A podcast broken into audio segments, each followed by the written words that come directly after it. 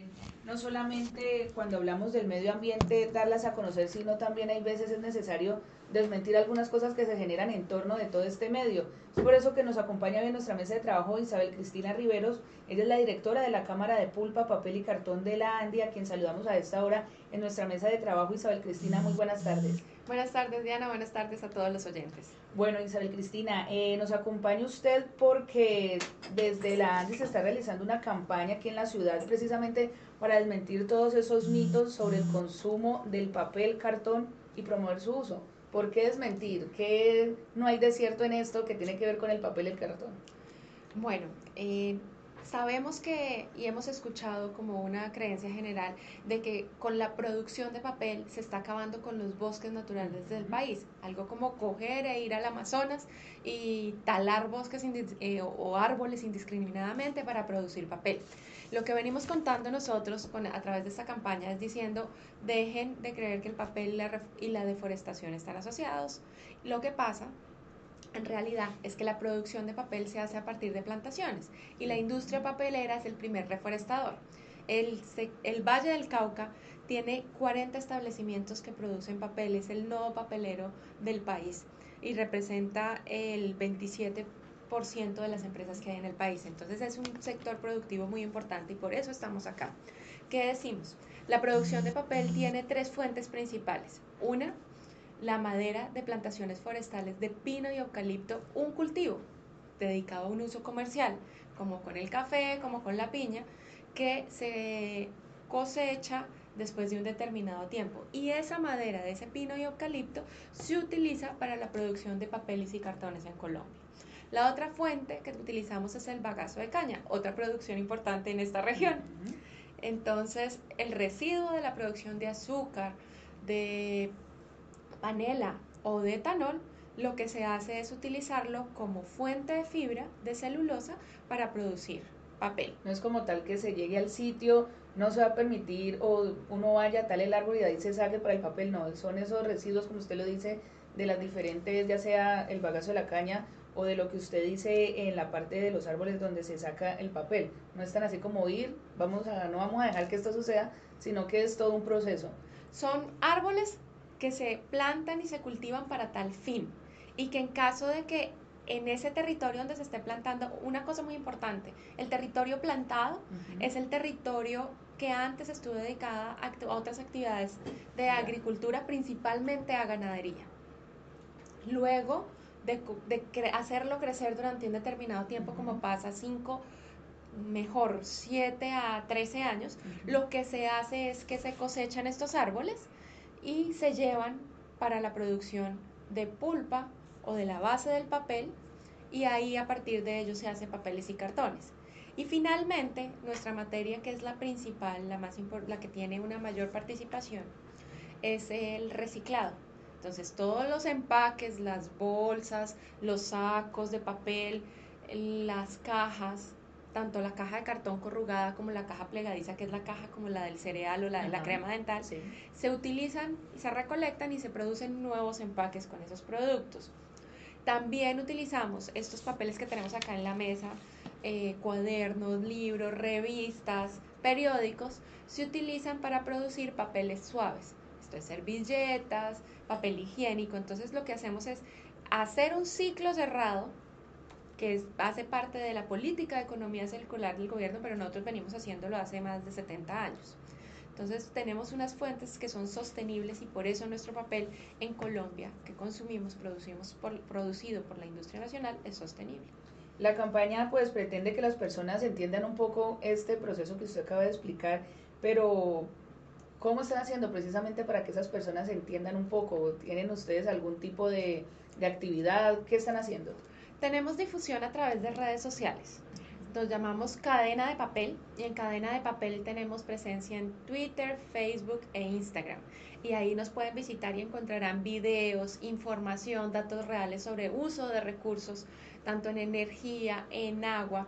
Y toda la información está recopilada en nuestra página web cadenadepapel.com. Ahí también encuentran la primera versión de nuestro informe de sostenibilidad, donde damos cuenta de la gestión económica, ambiental y social que hacemos en el proceso productivo del papel. tanto la generación de empleo como los programas que tenemos con proveedores como los recicladores de oficio, para que entren en programas de formalización y puedan convertirse en prestadores de servicio público. Cuando hablamos de uso responsable, ¿cuál sería el adecuado para los oyentes que a esta hora nos escuchan? Pues se le deba dar a, estos elementos papel y cartón. Como en todo el uso de recursos o de cualquier material que tenemos a disposición, es usarlo razonablemente. Es como lo que necesitamos nosotros y no derrochar. Cuando terminamos el uso, lo que tenemos que hacer es disponerlo de manera correcta para que a través del servicio público de aseo en las rutas selectivas o a través de las diferentes cadenas que hay para la recolección de logística inversa o de, ir, de retomar estos materiales como residuos para que vuelvan a producir nuevos bienes a través del reciclaje, eh, nosotros lo pongamos a disposición de esos actores recicladores de oficio, organizaciones de recicladores, bodegas, gestores de residuos, que son quienes a través de una cadena lo llevan a la industria. Otro de los mitos eh, muy comunes o que uno puede escuchar a las personas decir es que cuando se consume papel o cartón se está afectando al medio ambiente por pues, la demora que de pronto este tenga en, en descomponerse. ¿Eso qué tan cierto es? Pues el papel es un producto que viene de una fuente renovable que es la fibra de celulosa que viene de cualquier producto vegetal, en este caso bagazo de caña o madera, y eh, es biodegradable, que quiere decir que cuando entra en contacto con el ambiente, naturalmente se biodegrada, entra a ser parte nuevamente del ambiente y a producir nuevas cosas, alimentar nuevos procesos, incluso puede ser parte del compost. Y eh, es reciclable, entonces no es un producto que afecte al ambiente realmente porque sus características hacen que sea reciclable. De hecho, lo importante acá y que hay que tener y que resaltamos es que no por decir que se pueda consumir solo papel reciclado estoy siendo amigable con el ambiente, porque ¿qué pasa? Por estas características que mencioné del papel, después de tres meses de usar fibra reciclada únicamente, que se puede reciclar entre 5 y 7 veces porque se va descomponiendo, eh, terminaríamos, de acuerdo con estudios internacionales, después de tres meses sin tener a disponibilidad papel. Por eso siempre se está incorporando al ciclo de vida fibra virgen para que a partir de la incorporación de, fibra virgen y fibra reciclada mantengamos el ciclo del papel. Y también pues ahí se trae a colación la parte de lo digital que muchas personas dirán, no, pues yo voy a, a de alguna u otra manera contribuir con el medio ambiente, no utilizar papel voy a hacerlo todo por medio digital, pero la importancia del papel cumple una función importante. Eh, sí, el, digamos que todo está también en preferencias, pero hay estudios que dicen que hay apropiación de conocimiento a partir del papel en la primera infancia mucho más fácil y, el aprendizaje del lenguaje es mucho mayor. Eh, también le atribuyen temas que tienen que ver con la absorción de información y concentración al momento de, estar utilizándolo, sobre todo en temas eh, de, lectura o de aprendizaje. Pero más que eso, lo que nosotros invitamos es al consumidor a que tome la decisión que desee de consumo de acuerdo con su preferencia y de acuerdo con su necesidad. Hay, hay momentos en que la inmediatez de la información o las características eh, se facilitan a través de dispositivos digitales y otras en las que el papel es una mejor opción. Entonces, la idea no es decir, no voy a consumir papel porque soy amigable con el ambiente. El papel es amigable con el ambiente. Tiene procesos de sostenibilidad detrás que van en la trazabilidad del uso de todos los recursos y por ello la invitación es a que eh, consuma papel, digamos, con toda la tranquilidad del mundo y que en el momento en que ya lo dejen de utilizar, lo que hagan es disponerlo de manera correcta para que podamos producir a partir de ese papel que ya se utilizó más papel. Isabel Cristina, recordar entonces en el marco pues de esta campaña donde las personas pueden estar con, en, constante informe, conociendo información de cómo son los procesos de, del papel, del cartón, para que se vayan haciendo una idea y sacándose de esos mitos que, que muchas veces uno se genera.